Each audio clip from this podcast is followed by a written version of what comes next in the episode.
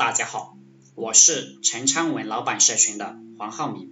今天跟大家聊的话题是，谈恋爱就是一个销售的过程。其实谈恋爱就是一个销售的过程。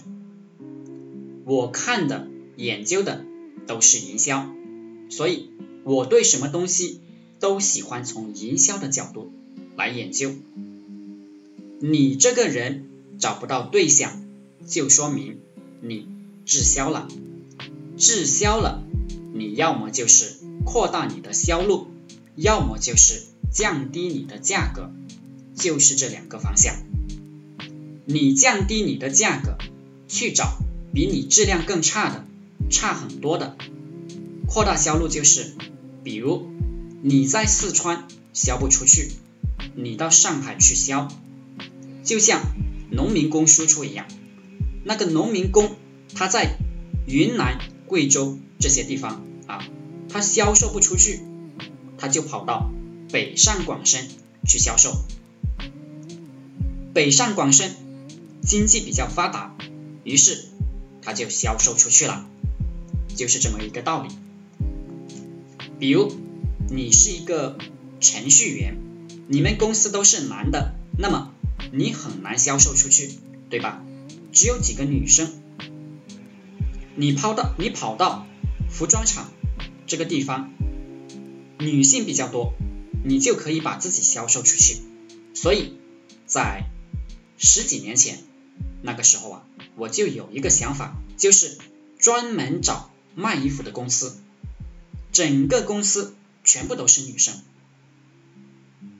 服装设计师也是女生，一百多个，这么多个人里面，大概八十几个都是女性。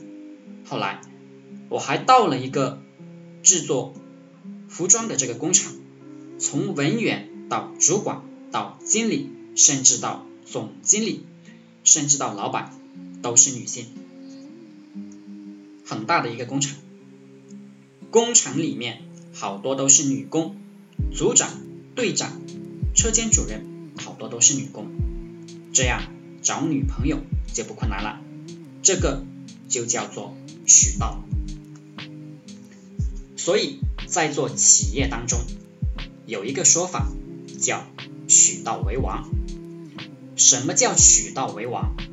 比如说，你到贴吧里去发一个广告，你到今日头条上去发一个广告。